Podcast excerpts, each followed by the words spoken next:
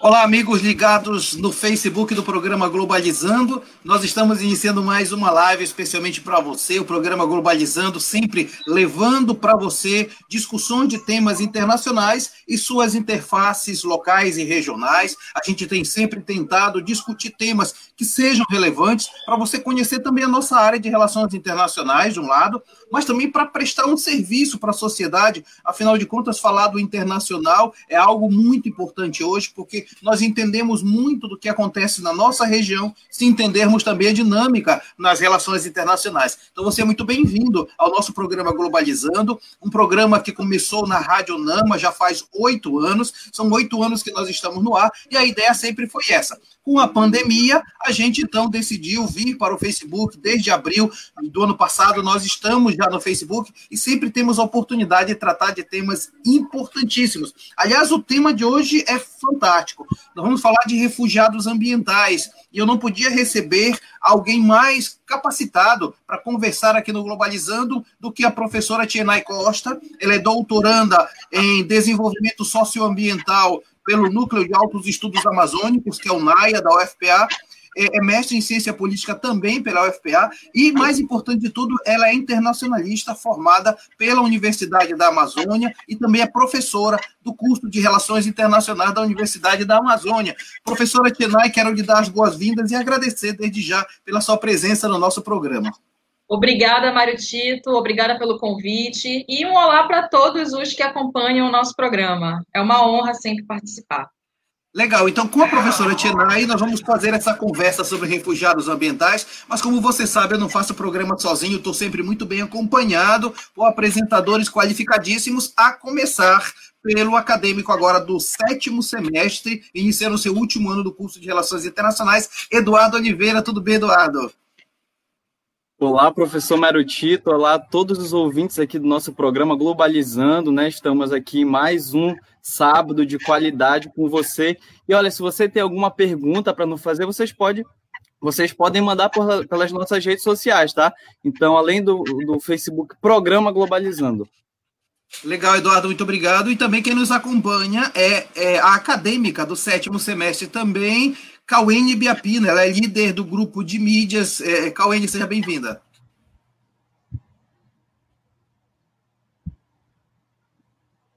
Olá, Cauene. Deu uma travadinha aqui na internet. Oi, gente, é um prazer estar aqui no, no programa, né? Para mim é sempre um prazer enorme estar do lado dos meus colegas, dos meus professores, e ainda mais falando sobre esse assunto, né, que é tão imprescindível. Eu queria aproveitar para convidar todo mundo que está acompanhando a gente para seguir a gente no Twitter, que é arroba Globalizando. A equipe de mídia está lá fazendo a transmissão. Então acompanhe a gente.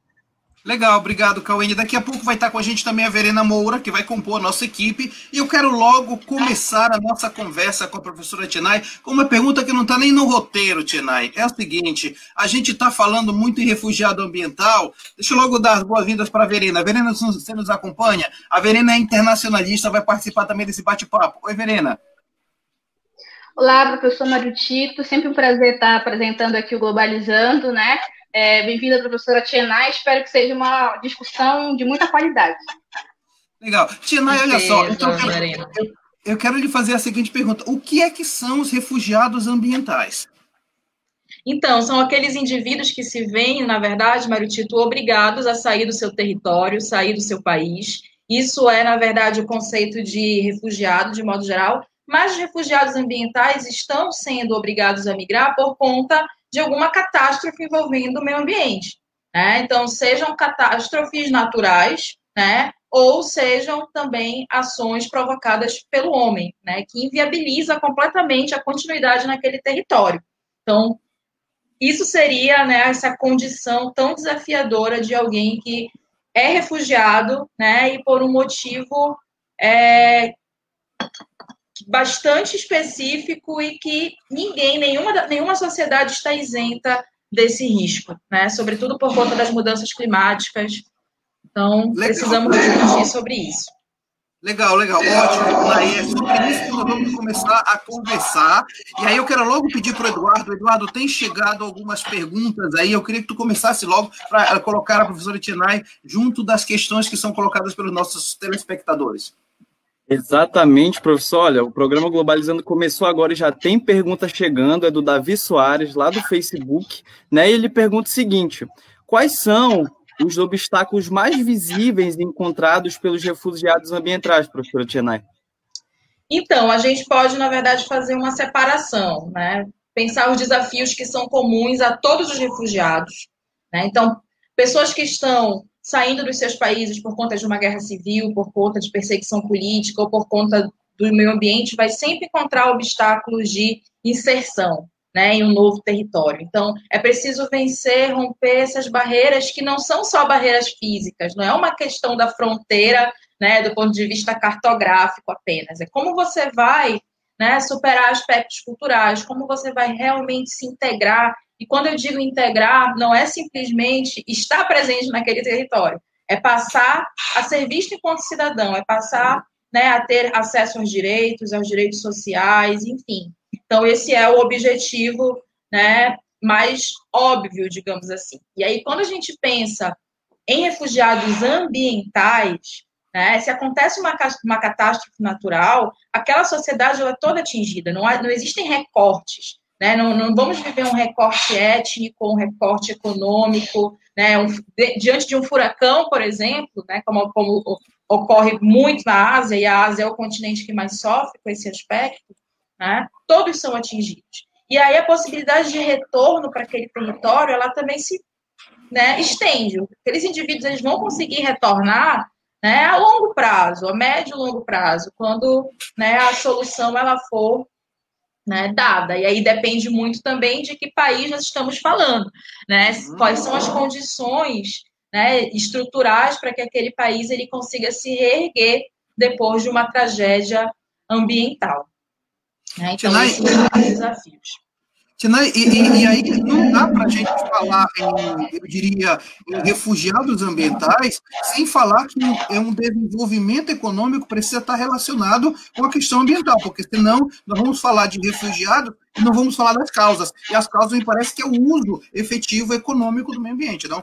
Exatamente. Então, por mais que a gente veja as tragédias, a gente tem que começar a usar a palavra correta. Né? Quando a gente pensa no Brasil, por exemplo, né, a gente pode pensar é, crimes ambientais. Eu não vou chamar Brumadinho, por exemplo, eu não vou chamar Mariana de tragédia, de catástrofe ambiental, porque parece que ninguém é responsabilizado. Né? Então, são crimes ambientais. Se eu estou gerando né, migração territorial por conta da ação antrópica, é preciso que a gente entenda que isso tem uma motivação, é uma motivação com base no capital né, com base aí em ações de alta degradação ambiental, né, então é isso, sempre de olho nos, nos, na, no que está enraizando esse problema. Legal, muito boa a Eu quero falar para você o seguinte: a nossa equipe ela sempre faz uma investigação do que a mídia internacional está falando sobre a temática. Então eu queria logo chamar a Cauene, porque ela que vai apresentar nesse bloco a, a, a notícia que está bombando com relação a isso, é, Cauene.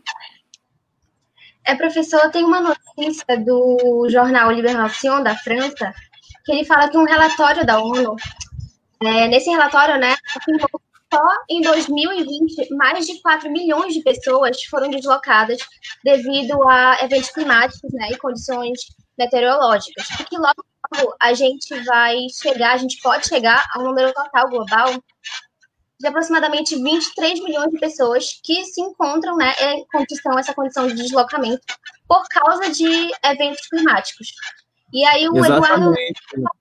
Exatamente, professor. Se o senhor me permite um comentário para você, que é, nosso ouvinte que está chegando agora e sabe o que é mais ou menos refugiados. Bom, eles são grupos humanos, né, que são forçados a saírem dos seus países, como a professora já falou aqui, e buscar asilo em outras nações, seja por motivos de guerra ou perseguição política, com o objetivo, por exemplo, de garantir a segurança própria de sua família, assim como a qualidade de vida, que foi o que aconteceu né, lá na Venezuela.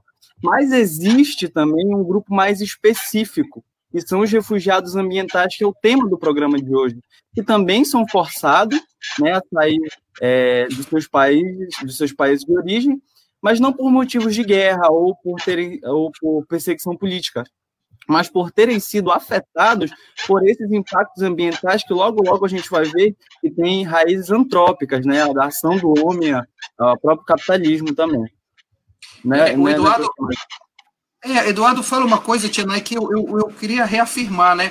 É, muitas vezes, se você for perceber, grandes projetos de intervenção econômica, seja hidrelétrica, seja algum tipo de mineração mais específica, acabam gerando é, aquilo que em economia nós costumamos chamar de, de é, é eu, eu diria assim, são, são, são é, exatamente. As externalidades, é né? Como é que a gente pode trabalhar com uma externalidade tão séria quanto é a vida humana, não é verdade?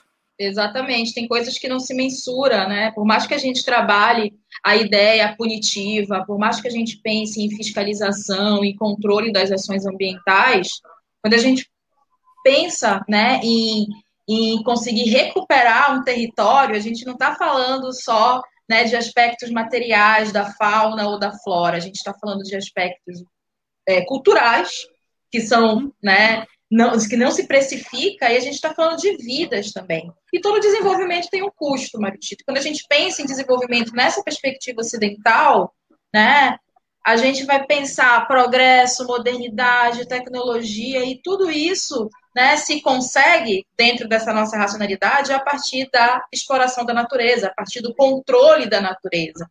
Né? Então, essa é uma raiz histórica né, como eu falei, é uma questão de racionalidade, a gente sempre discute isso né, nas disciplinas que envolvem meio ambiente. Então, a gente precisa primeiro mudar o nosso modo de pensar, né? Como a gente produz conhecimento historicamente, como essa relação entre o homem e a natureza, entre as sociedades e a natureza, ela se desenvolve.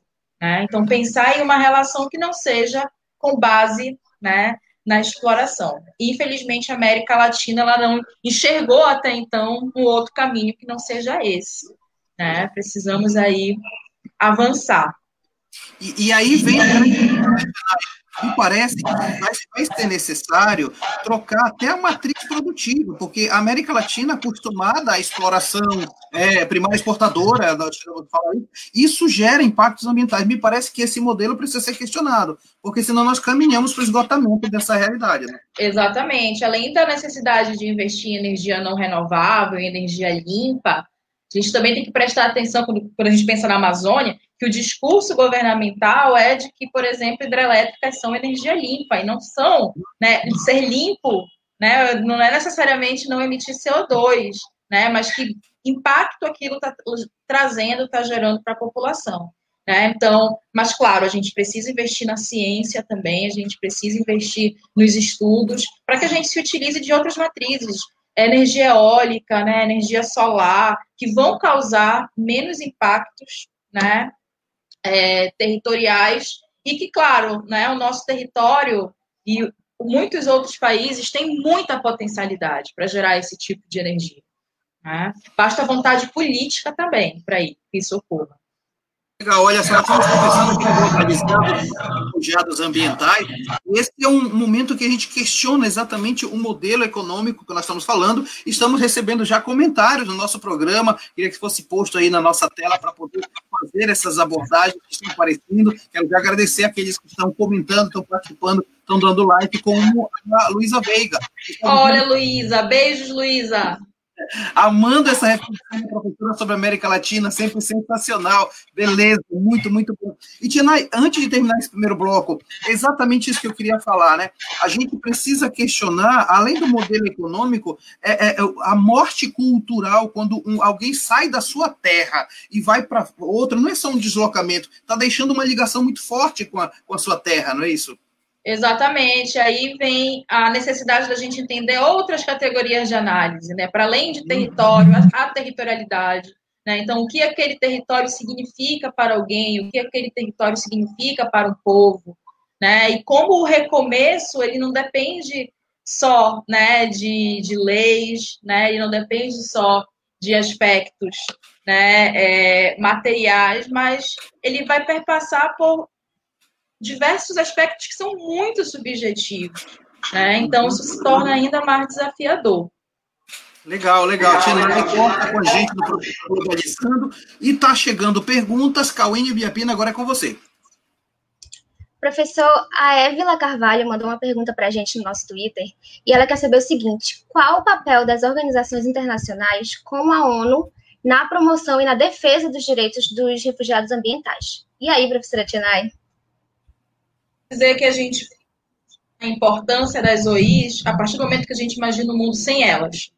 Né? Então, desde a segunda metade do século XX, a gente precisa valorizar a ONU, compreender que a ONU, claro, né, e as suas agências, aí pensando a Acnur, né, que é a agência específica para o âmbito dos refugiados, para a questão dos refugiados, é claro que existem limitações, né, limitações jurídicas, não se tratam de países, as OIs não têm soberania, mas as OIs elas são fundamentais para construir, para fortalecer as agendas. Né? Então, para fortalecer a cooperação internacional, para criar os valores né, a serem ali seguidos. Então, existe um papel normativo e um papel de instituição né, comportamental ali né, muito forte nas OIs.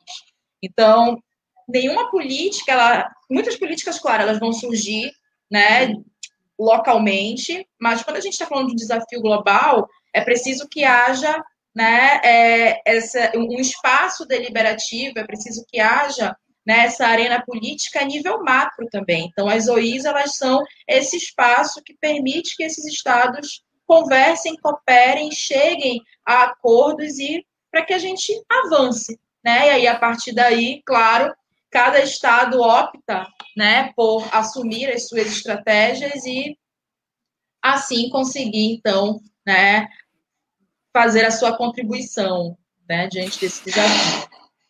Legal, deixa eu pedir para a Brenda. É, professora. Pois não, Verena. É, a gente, até um tempo atrás, né, o, quando a gente estudava sobre o Brasil e sobre toda a formação territorial brasileira, quanto tipo, é, rochas, essas coisas todas, a gente tinha que o Brasil ele era um território privilegiado por justamente por conta das suas é, da formação das suas placas tectônicas que a gente não tinha isso de, de terremoto não tem é, coisa de vulcão essas coisas todas né? Como os outros países estão mais suscetíveis a isso. Mas assim aí a gente vê essas tragédias que são é, oriundas da ação humana como teve Brumadinho e assim tem alguma perspectiva de que se continuar nesse nesse rumo que a gente está tendo é, de esses desastres ambientais se tornarem cada vez mais recorrentes e, e, não, não desastres ambientais, né? crimes que vão se tornar desastres. Tem alguma perspectiva para isso, de que os brasileiros algum dia venham a estar nessa, nessa situação? Excelente pergunta, Vereno. O que são as placas tectônicas diante de um país negacionista? né, em relação à questão ambiental, diante das empresas, enfim, das mineradoras e, e, assim, Verena, por mais que realmente né, a gente esteja né, num, num, numa região que não está acostumada a essas catástrofes, nós já vivenciamos crimes ambientais. E aí, quando tu perguntas quais são as perspectivas, se há perspectivas, eu te digo que eu não jogaria isso para o futuro. Né? Eu acredito que seja um convite para a gente pensar no agora, o que já está acontecendo agora. A NASA lançou né, o, o estudo de que 2020 né, se igualou a 2016, foi o ano mais quente da história.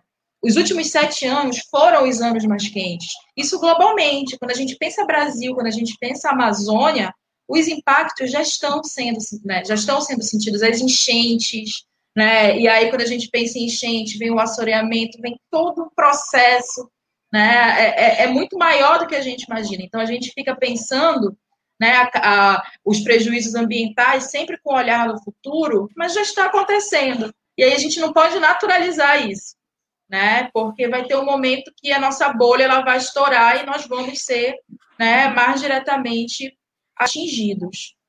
Né? Inclusive, professor, é, só um, um, tá acabando de chegar aqui algumas notícias, né, que a gente faz esse giro de notícias do portal de notícias da Acnur dos Estados Unidos, que fala assim: Conselheiro especial da Acnur afirma que uma ação decisiva em torno da mudança climática e da segurança dos refugiados é vital para o atual momento. É bem interessante isso.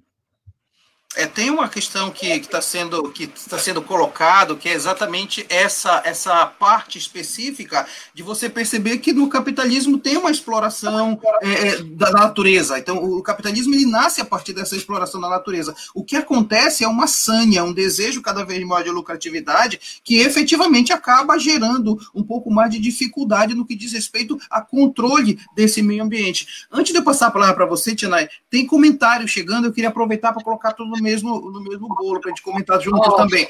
Queria que a Brenda colocasse aqui para a gente o comentário, para a gente logo é, é, comentar em cima desses comentários que está chegando. A Carol Nascimento está dizendo parabéns à equipe do Globalizando, ótima discussão. Um abraço para a professora Tienai. E Outro, tem também. Carol. Tem também do Sérgio Salles, dizendo programa maravilhoso, extremamente importante, como sempre, Tienai maravilhosa. E tem mais um da Larissa, dizendo programa maravilhoso, tema sensacional, parabéns à equipe, a professora Tienai. Então, Tienai, isso que o Eduardo acabou de falar, a questão do capitalismo e, e a Acnur trabalhando nessa questão. Então, Mário Tito, é, é, muito difícil a gente pensar o um mundo para além do capitalismo, né? É um desafio muito grande. Então, é, a história já provou o não funcionamento de um outro sistema, mas é o que eu sempre digo, né? A minha reflexão ela vai sempre no sentido de nós pensarmos como mitigar, como diminuir os impactos nocivos do capital.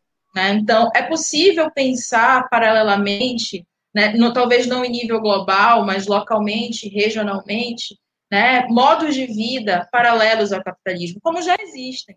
Né? E se essas práticas elas forem conseguindo né, ganhar espaço, com certeza né, nós vamos ter um futuro diferente, né? O problema é que as pessoas não conseguem, sociedades elas vão valorizar crescimento econômico, elas vão a, nossa cultura ela é muito imediatista. Nós somos extremamente consumistas. Então todo o nosso modo de vida, todas as nossas instituições, né, as regras que a gente cria aí para embasar o nosso comportamento são regras que só alimentam essa cultura exploratória.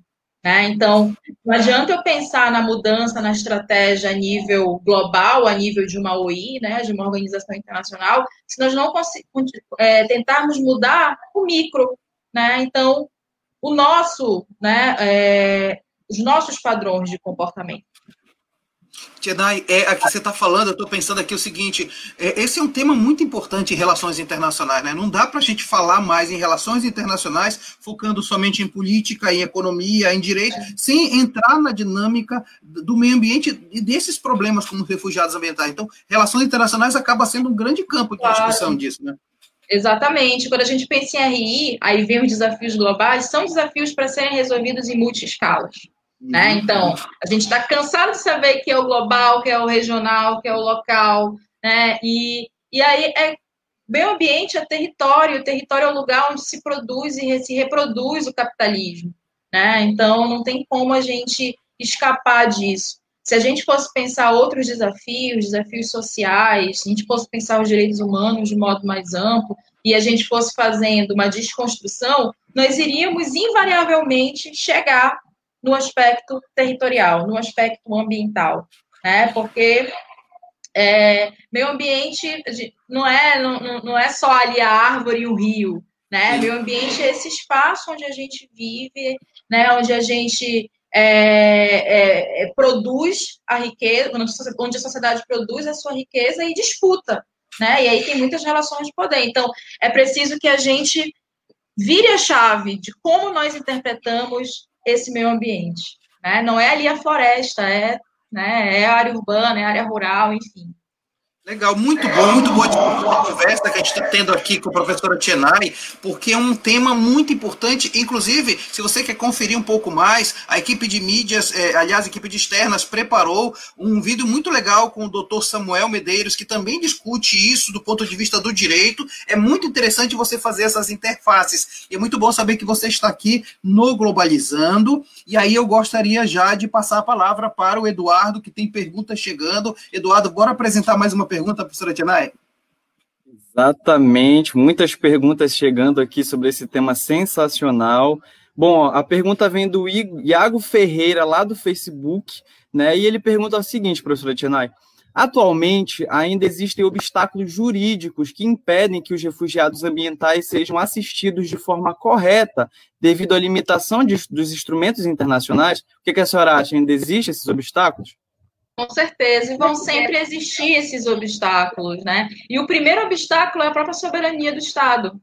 Então, por mais que a gente avance na construção de uma agenda global, né, para que essa agenda ela alcance o indivíduo, quem está ali na ponta daquele processo, é preciso que os países, né, que cada Estado-nação aceite, né, a, a sua alteração de comportamento, as suas alterações políticas, e a partir disso implementem as suas leis, né, em âmbito nacional. Então, o primeiro impedimento é esse, a soberania, né, e os planos, as estratégias econômicas de países desenvolvidos e países em desenvolvimento que não estão dispostos a abrir mão né, dos seus padrões aí produtivos em prol do meio ambiente, muito menos abrir as suas fronteiras né, e receber refugiados. A gente está no momento onde a xenofobia, o ultranacionalismo está gritante a nível global, né, e essa fronteira ela fica cada vez mais restrita. O outro aspecto também é, são os desafios jurídicos internos. Então, o Brasil ele tem uma lei, lá de 1997, a Lei 9.474, é, 9.474, que versa sobre a questão dos refugiados, mas uma coisa é que está na lei, né? Outra coisa é a gente pensar se o Estado ele vai realmente ter, né, a, as condições práticas de fazer com que aquela lei ela seja efetivada. E aí a gente viu o caso dos venezuelanos, que não são refugiados ambientais, mas a gente acompanha na nossa região a dificuldade que esses indivíduos estão tendo né, em conseguir acessar os seus direitos. Então, não é uma questão né, só é, não, não, é a não existência da lei, mas é a possibilidade de fazer com que aquela lei se concretize. Né? Isso nacionalmente, quando a gente pensa internacionalmente, como fazer com que esse valor, né, com que essa, essa normatização, ela realmente aterrize, né, ela venha descendo ali as escalas. Muito bom, olha só, e, e, e, também nós temos participação, comentário chegando para a gente nesse momento. Vamos então verificar quem está fazendo o comentário, até para a gente dar o feedback para quem está nos acompanhando no programa Globalizando de hoje. A Jennifer de Souza está dizendo o seguinte: o programa de hoje está incrível, Tianai, como sempre, arrasando, estão todos de parabéns. Obrigado, Jennifer. E olha só, nós temos notícias. Eu, eu falei que nós fazemos uma viagem pelo mundo da notícia, a Verena então, tem informações para a gente. Isso aí, Mário Tito, do jornal Deutsche da Alemanha. É, diz que pesquisadores afirmam que países de renda média e com grande setor agrícola serão os mais afetados pelas migrações climáticas. É, Verena, inclusive, sobre esses países, a gente sabe que a imigração é uma realidade que não é de hoje, né? É, há anos essas pessoas são obrigadas a sair do local onde elas vivem, do local onde elas têm toda uma estrutura, onde tem a sua família, trabalho, etc., é, sair desse, desses locais para buscar melhores condições de vida. E o engraçado é que as guerras continuavam, costumavam ser o principal motivo né, desse, desse deslocamento forçado. E hoje a gente vê que o clima tem sido um, um, um, há, um, bom tempo, né? Tem sido um impulsionador crescente dessas migrações e grande responsável por agravar problemas como secas, como inundações, e que podem resultar, que acabam resultando né, na intensificação da fome, na intensificação da pobreza, e, consequentemente, no aumento de, desse deslocamento de, né, desses refugiados ambientais nesses países mais desenvolvidos. Eu queria engatar, inclusive, Tinai, é, uma, uma questão ligada a isso, né? É, você vem da ciência política, você é mestre em ciência política, você falava em território agora há pouco, a, a, a falando, dando esse comentário sobre a questão desses agravamentos, não deixa de ser territórios em disputa, né? Não deixa de, de ser disputa de poder aí, ou de lógica de, de, de, avanço sobre o meio ambiente, né, Tinai? Exatamente, Mário Tito. A gente precisa pensar o aspecto ambiental, a agenda ambiental, como geopolítica é geopolítica, uhum. né? E aí, claro que a geopolítica, parte dela, ela é construída, né? E as relações de poder elas são dinâmicas, mas é determinante também, né, a geopolítica, os aspectos físicos, os aspectos climáticos que já estão presentes naquele território. A gente tem uma divisão internacional do trabalho que até certo ponto ela é dada, né? É, então a gente pensa, por exemplo, o Brasil né, enquanto um país de uma grande extensão territorial, né, que o clima, o nosso clima favoreceu, né, que ao longo dos séculos a gente investisse né, em agricultura, em pecuária, e a gente está no momento hoje, claro, ultra neoliberal, onde essa fronteira agrícola está se estendendo. Então, isso é uma opção política estratégica brasileira, sim, mas é também né, ali a potencialização né, do, das próprias condições territoriais que essa região ela tem. Né? E isso vai ter um preço, isso tem um preço. Né? Então, ele estava falando ainda agora das questões das guerras, a gente fala tanto interdependência, a gente sabe que os conflitos estão mudando, que os conflitos entre os países tendem a diminuir, que estão se localizando, né? E quando a gente fala nos aspectos climáticos, é como se a previsibilidade deles fosse ainda menor, né?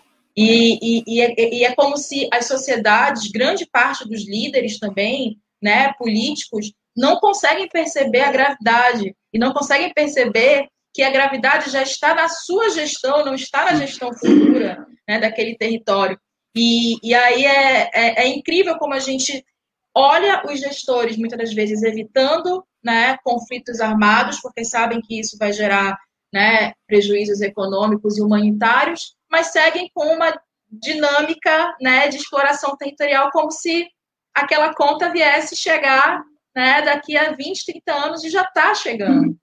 Né? Então, muito complicado. E, e, quando essa conta chega, né? Se eu estou falando de uma catástrofe ambiental, tudo bem, ela vai atingir a todos. Eu até falei da ideia do não recorte.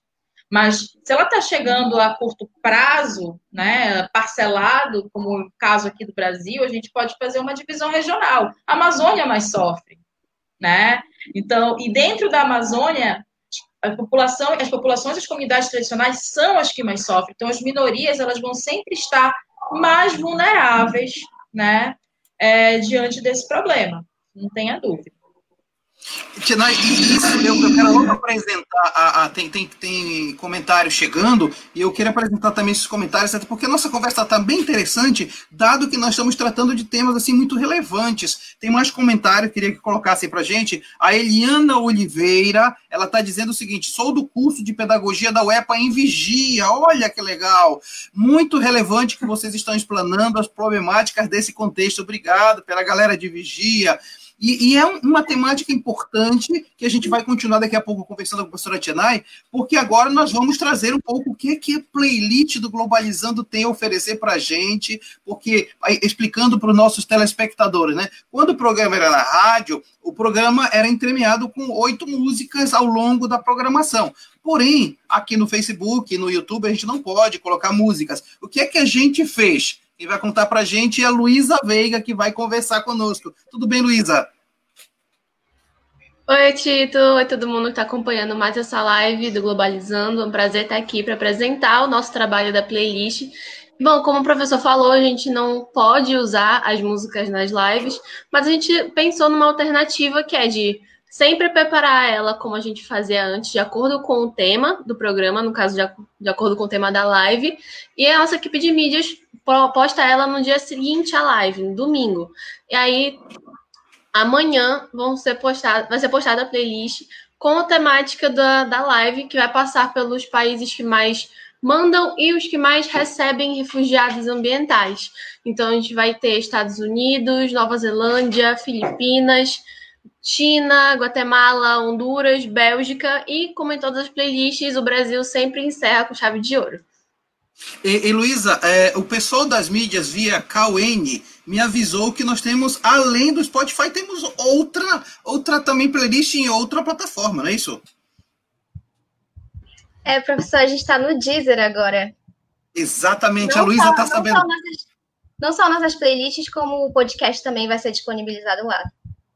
Então, o Dizzy agora também está tá reproduzindo. E, na verdade, Luísa, é sempre bom e, e, é muito interessante perceber o quanta riqueza musical tem no mundo e a gente pouco, pouco, pouco conhece, não é isso, Luísa?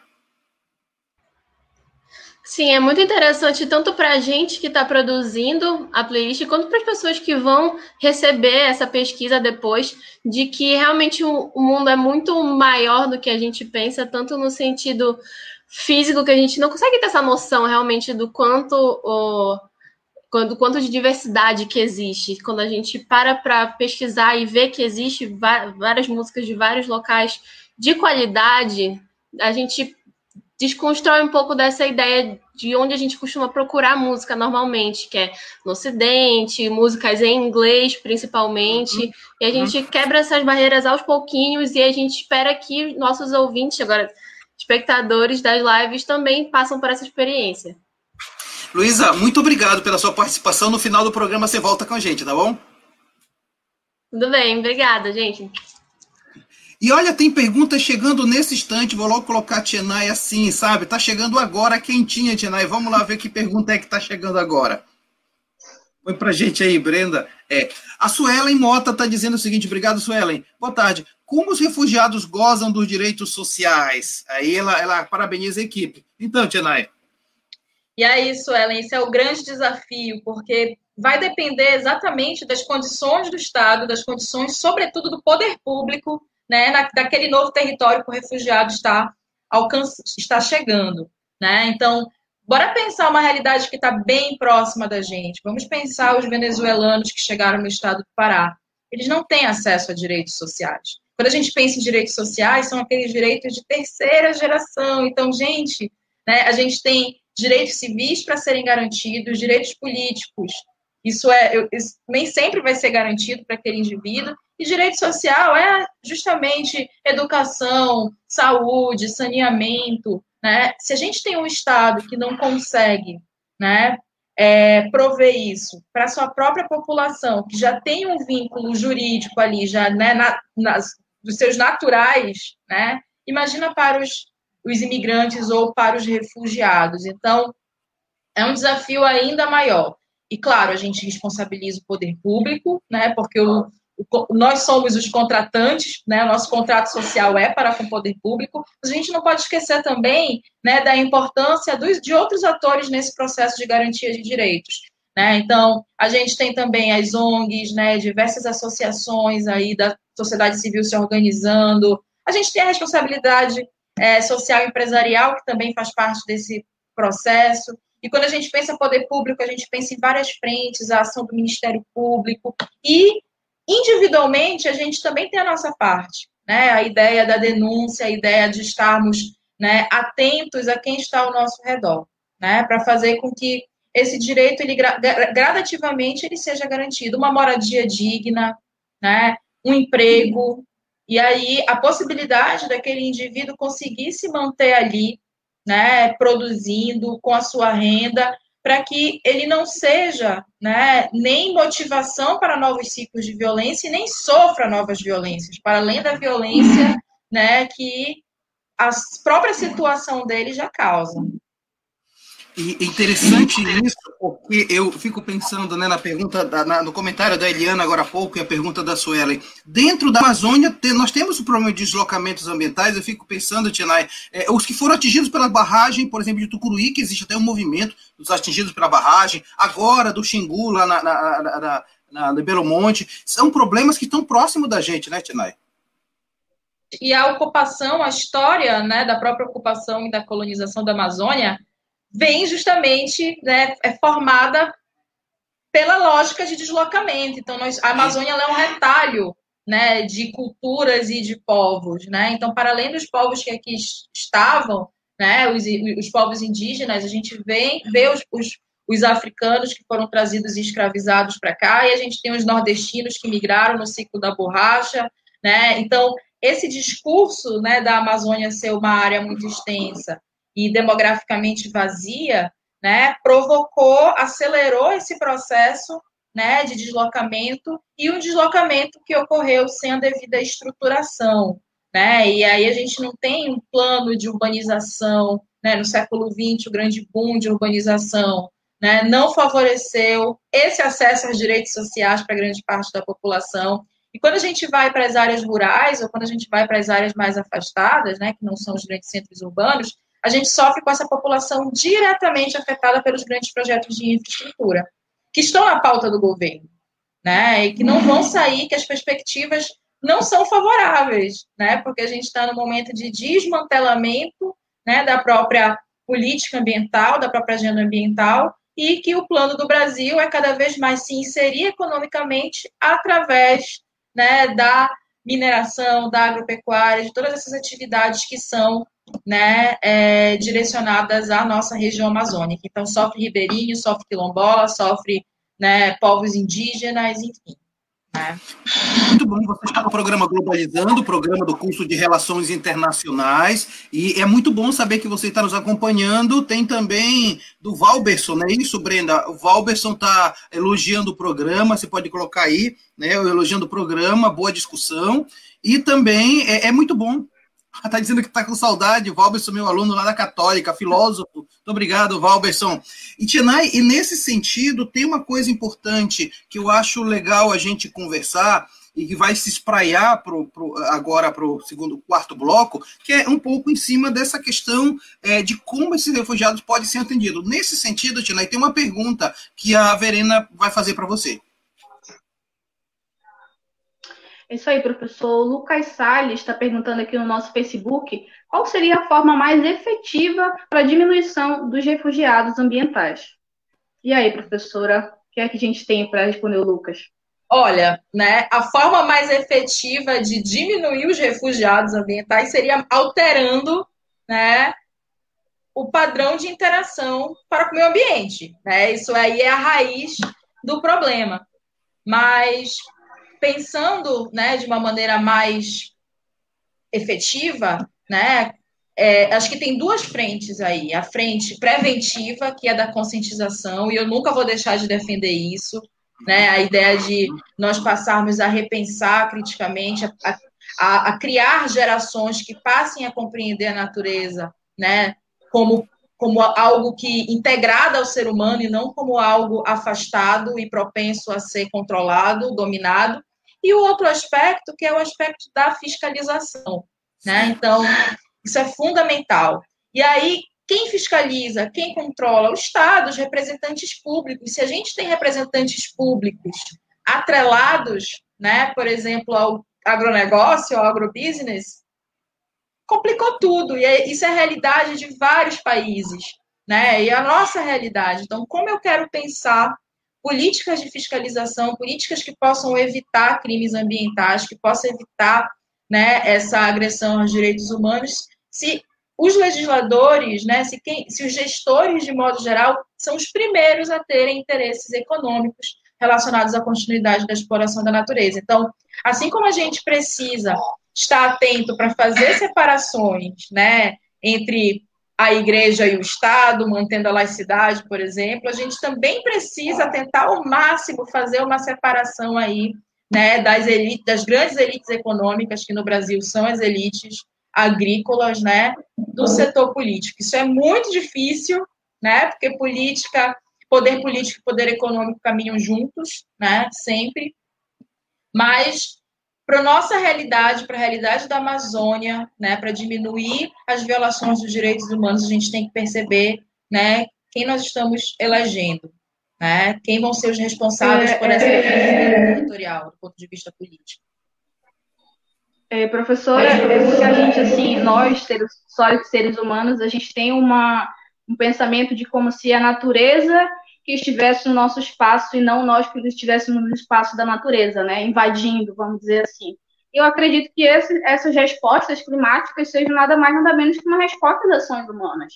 Então falta mais essa consciência no, é, na própria sociedade, né, de que a gente está invadindo um espaço que é nosso e o resultado são essas catástrofes que a gente vê. Que a gente clássico que a gente sempre discute em sala, né, que ele vai falar justamente sobre os dualismos, né? Então, tá na, tá na origem do Ocidente, na própria origem cristã, essa ideia do homem, né, se vê como a imagem e semelhança de Deus, então apto a controlar e a dominar, e a enxergar a natureza de uma perspectiva dual. Sou eu e o outro, e, o dominador e o dominado, o, o inimigo. Né? Se a gente vai para uma perspectiva oriental, homem e natureza é algo uno. Né? Então a gente tem uma, uma, uma relação completamente diferente. Né? Então, natureza ela não está externa, externa, né? Como a Verena falou, não é algo externo. Eu sou natureza também, né? Então é É. Na, minhas aulas de filosofia, eu costumo dizer que a gente precisa é, crescer na definição do que é o homem, do que é o humano. Na verdade, a gente, a gente olha para o humano como uma coisa única, só eu, você, nós aqui, seres humanos. Mas o homem se define at através, inclusive, da própria natureza, porque ele é natureza. Então, assim, a definição de homem abarca necessariamente uma relação que seja saudável com a própria natureza. E toda vez que ele mata a natureza, ele está um pouco matando o próprio Ele mundo. mata a si mesmo, exatamente. Exatamente. Então, talvez as pessoas. Perdão, pode. Não, não, por favor, continue. Não, eu ia falar que uma vez um aluno me perguntou quando é que vão deixar de explorar a natureza. Eu falei, olha, acho que quando não tiver mais o que explorar. Uhum. Né? Quando é que o Brasil vai pensar né, no, no, outro caminho alternativo ao crescimento econômico? Quando esse vigente né, tiver incapacitado né, de continuar gerando lucro. É muito triste pensar assim, né? mas é o caminho que a gente enxerga. Legal. Antes de passar a palavra para o Eduardo, eu queria logo pedir para a Cauene apresentar notícias nessa viagem pelo mundo da notícia. Temos notícia que precisamos é, fundamentar ainda mais, né, Cauene? Sim, com certeza. Tem uma notícia do jornal Ecobusiness da China, que ele, segundo um relatório, né, afirma que mais de 62 milhões de pessoas poderão ser obrigadas a migrar da Ásia Meridional, né, do sul da Ásia, até 2050 por conta de desastres climáticos. É isso mesmo, inclusive, professor é, e professora Tianai. Eu estava lembrando muito que o professor Tito me dizia. A área de RI, ela não é estática, e como ele bem fala, não é uma foto, é um vídeo, né? Então, conceitos, eles são moldados de acordo com novas dinâmicas, com fatos que sem precedentes, que nunca foram vistos antes. E assim aconteceu uh, com o conceito de refugiados climáticos, né? A partir da ação humana, é, é, nós de relações internacionais estamos é, discutindo muito a respeito desse tema. E assim, com os impactos das ações humanas na natureza, que é influenciado também pela lógica da extração irresponsável de recursos naturais, o termo ele surge, né, como uma resposta a novas agendas depois lá da Guerra Fria, então, como as dos direitos humanos e do meio ambiente. E além disso, eu estava lembrando também sobre, com a aula da professora Tiana lá no começo de 2019, quando ela falava sobre a convenção relativa ao Estatuto do Refugiado, e eu lembro muito bem é, que o Brasil é um dos signatários. Então, eu acredito que não adianta só ter uma política de acolhimento a esses refugiados, mas que tenha condições é, sociais para dar direito a essa população, entendeu? Então, acaba criando, eu estava lendo um livro é, um dia desses que fala sobre um processo de guetização, quando certas, quando os próprios refugiados vêm para um país e acabam sendo totalmente marginalizados e excluídos de seus direitos, né, professor? É bem complicado. Genai, com você. Eduardo falou dessa ideia de, de e já tem também a ideia da gentrificação, que também é algo muito tratado né, na própria geografia, porque tem a ver com a exclusão dentro do território. Então, toda vez, não vamos nem falar só dos aspectos né, é, globais, agora pensar na nossa cidade de Belém. Né? Toda vez que o poder público chega, traz saneamento, traz obras de infraestrutura, né? Faz ali uma obra de modernização, parte daquela população ela não continua ali. Ela é obrigada, direto ou indiretamente, a deixar aquele território e se afastar cada vez mais. Né? Então, isso a gente chama de gentrificação, essa ideia de marginalização, e ela vai acontecer do micro ao macro também. Né? Então, é como se, como eu falei, o desenvolvimento ele tem um preço, né? mas nem todo mundo né, vai arcar com esse preço. Então, vão ter as parcelas da população que vão ser mais prejudicadas e que vão ser responsáveis né, ali por pagar os, pelos custos, né, e uma outra parcela que vai se beneficiar bem mais. Né? Quando a gente pensa isso pela perspectiva política, a gente percebe que não é, nada é um jogo de, de ganhos equitativos. Né? Então, a utilização do meio ambiente perpassa relações de poder e a gente vai ter grupos favorecidos e grupos desfavorecidos sempre né? Muito bom, você está no programa Globalizando, aqui da, do Facebook, do programa do curso de Relações Internacionais, é um projeto de extensão do curso de Relações Internacionais. Tem comentário chegando, eu queria que fosse posto aqui para a gente valorizar as pessoas que estão com a gente na nossa transmissão. É um programa que nasce no curso de Relações Internacionais na Rádio Nama, tem oito anos no ar. Olha só, é, a Paula Mota está pedindo para dar um abraço para Vigia, um abraço para Vigia de Nazaré, 405 anos no último dia 6 de janeiro. A Larissa Schoenberger está dizendo o seguinte: olha, o Giorgio Agamben faz uma boa discussão sobre isso, é isso mesmo. Vidas nuas, vidas que são eh, destroçadas, perdidas de direito. E a Paula Mota está dizendo que é um ótimo debate. Obrigado, Paula. Tinai, quase para terminar o nosso programa, eu queria lhe provocar um pouquinho, né? Falar que você está terminando o seu doutorado é numa área socioambiental. A provocação é exatamente essa a sua área socioambiental, portanto, você está envolvida nessas discussões. Qual a importância de fazer um doutorado nessa área, nesse contexto nacional e internacional que nós vivemos, inclusive com o projeto de negacionismo do governo federal, com o ministro da, do Meio Ambiente que promove queimadas, com o negacionismo de toda forma, ou seja, é uma área que, além de ser estudo, é também é resistência, né, Tianai? Exatamente. É, eu sempre pergunto, sempre comento isso em sala, talvez os meninos que estejam aqui lembrem, né? Para que, que a gente estuda? Por que, que vocês estão estudando? Eu sempre pergunto, será que vocês estão estudando para alimentar o ego ou será que vocês estão estudando né, para realmente transformar? Então, a educação que eu acredito né, é a educação transformadora. Então, essa ciência que se faz, essa pesquisa que se faz, especialmente pesquisas voltadas à Amazônia, e eu acredito que todo, a maioria dos professores de RI fizeram né, suas pesquisas de, de, de, de, de doutorado nesse âmbito, elas têm como finalidade né, trazer um retorno para a sociedade. Então, isso vai ser publicado, isso vai ser questionado, refletido, e, e não só para a academia, é pensar para além da academia, como isso pode gerar algum impacto né, ali quem está sendo mais diretamente afetado pelo problema. Né? Dentro da minha pesquisa, que está uma tá um está nos últimos episódios dessa longa jornada, né?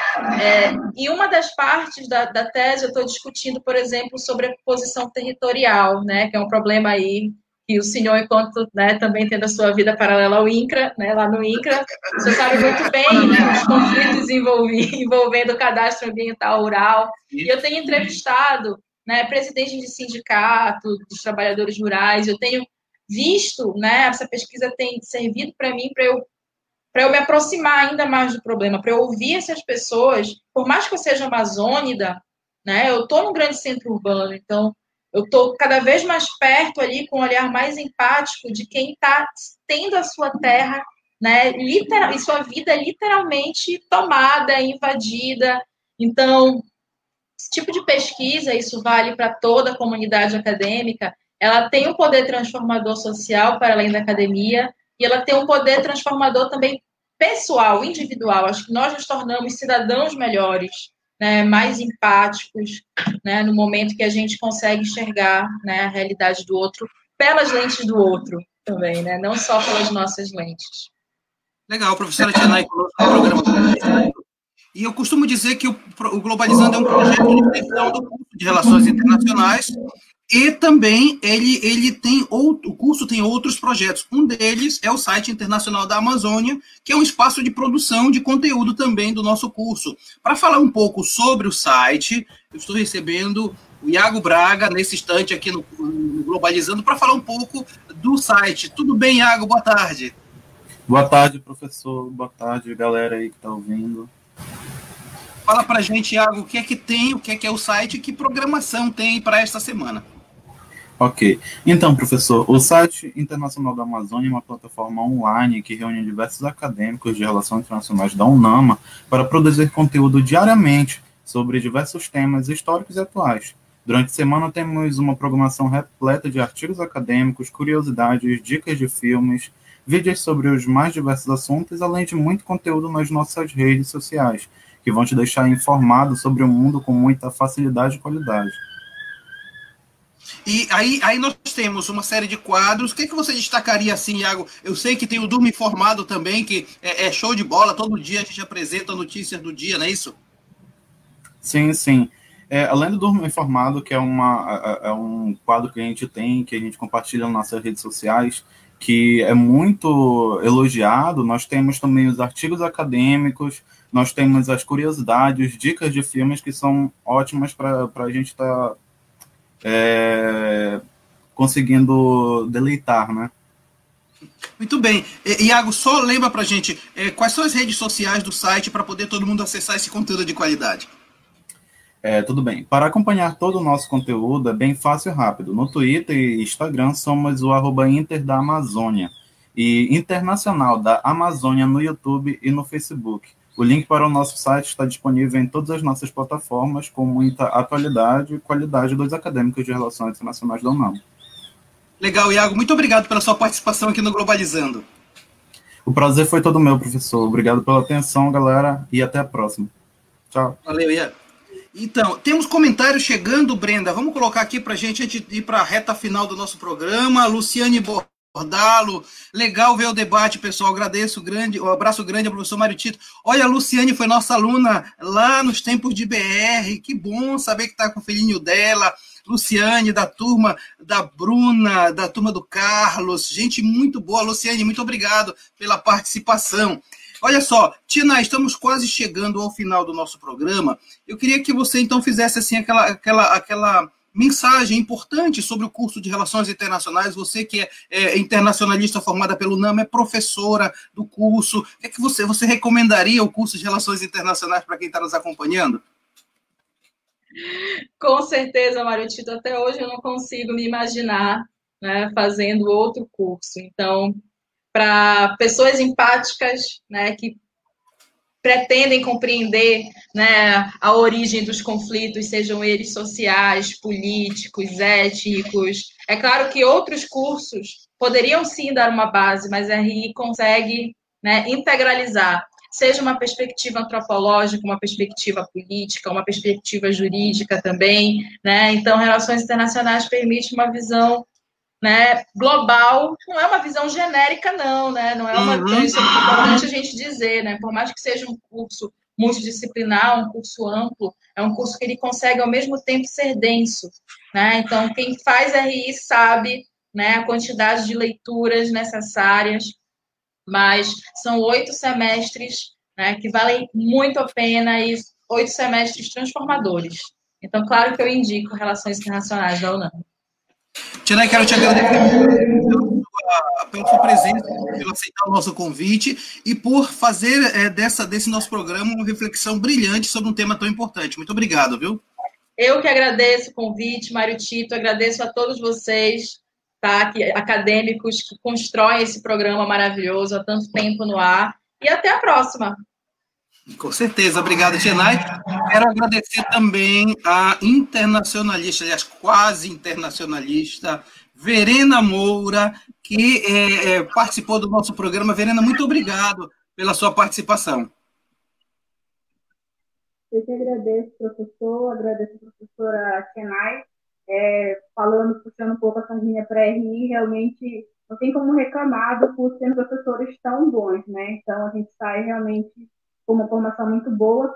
E espero que o pessoal que acompanhou a gente até aqui tenha gostado da live. Uma hora é pouco para falar de um assunto tão pertinente, mas continue acompanhando a gente aí nas nossas redes sociais. Muito legal, Verena. Quero agradecer também ao acadêmico do sétimo semestre, líder da equipe de conteúdo, Eduardo Oliveira. Eduardo, muito obrigado. Eu que agradeço, professor. É muito bom iniciar o ano já com um debate tão bom. Seja muito bem-vinda, professora. Volte mais vezes, é um debate sempre muito interessante quando, nós, quando a senhora vem aqui. E se você né, está, está aqui conosco, entre nas nossas redes sociais e acompanhe todo o conteúdo de qualidade que o Globalizando traz para vocês.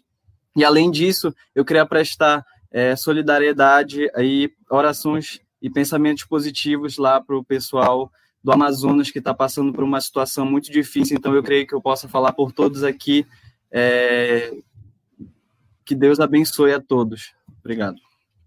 Muito bem, Eduardo. Agradeço também à líder da equipe de mídias, sensacional equipe de mídias do Globalizando, Cauene Biapina. Eu que agradeço, professor. É um prazer enorme, de verdade, estar aqui nesse programa. eu, eu tenho certeza que todo mundo que acompanhou a gente hoje está saindo um pouco mais informado, com conteúdo de, de qualidade, informação realmente, né? De qualidade e mais consciente sobre tudo isso que a gente tratou aqui. Eu acho que esse é o grande prazer, o grande objetivo desse programa, desse projeto, poder contribuir né, com informação para essas pessoas. Muito obrigado, Cauene. E agradeço também a internacionalista Luísa Veiga, ela é a líder da equipe de playlist. Luísa, muito obrigado. Obrigada, Tito. Obrigada, Tianai, por estar aqui nesse programa mais uma vez. É um prazer lhe rever, né? Apesar de ser virtualmente um prazer lhe rever. É, parabéns a todos os meninos que apresentaram o programa de hoje. E, é claro, muito obrigada a vocês que acompanharam mais essa live. E, claro, lembrando que amanhã a nossa playlist vai ser divulgada, por enquanto, no, no YouTube, no Spotify, mas também agora no Deezer. Legal, Luísa, obrigado. Quero agradecer a você que nos acompanhou. Quem está na direção da transmissão, a Giovana. Quem também está na, no, no, suporte é a Brenda. Quem está também no cronômetro é a Letícia Yucaria. Toda a equipe do Globalizando, muito obrigado. E a você não perca, o próximo programa vai, nós vamos tratar da vacina como direito universal. Você não pode perder, a gente se encontra na próxima, no próximo sábado. Tchau, pessoal.